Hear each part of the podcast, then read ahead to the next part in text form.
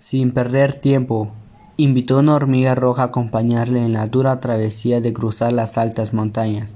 Durante días y con mucho esfuerzo, las dos hormiguitas subieron juntas por la dura pendiente hasta llegar a la cumbre nevada. Una vez ahí, iniciaron la bajada para pasar al otro lado. Fue un camino muy largo y llegaron agotadas a su destino, pero mereció la pena. Allí estaban las doradas mazorcas de maíz que su pueblo tanto deseaba. Se acercaron a la que parecía más apetitosa y de ella extrajeron uno de sus granos amarillos. Entre las dos iniciaron el camino de regreso en granito de maíz bien sujeto entre sus pequeñas mandíbulas. Si antes el camino había sido fatigoso, la vuelta lo era mucho más.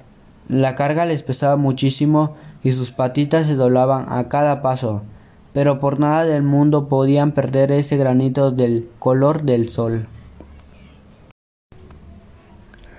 Los aztecas recibieron entusiasmados a las hormigas, que llegaron casi arrastrándose y sin aliento. Qué admirados se quedaron cuando vieron que lo habían conseguido. La hormiga negra, que en realidad era el gran dios, agradeció a la hormiga roja al haberle ayudado y prometido que sería generoso con ella. Después entregó el grano de maíz a los aztecas, que corrieron a plantarlo con mucho mimo.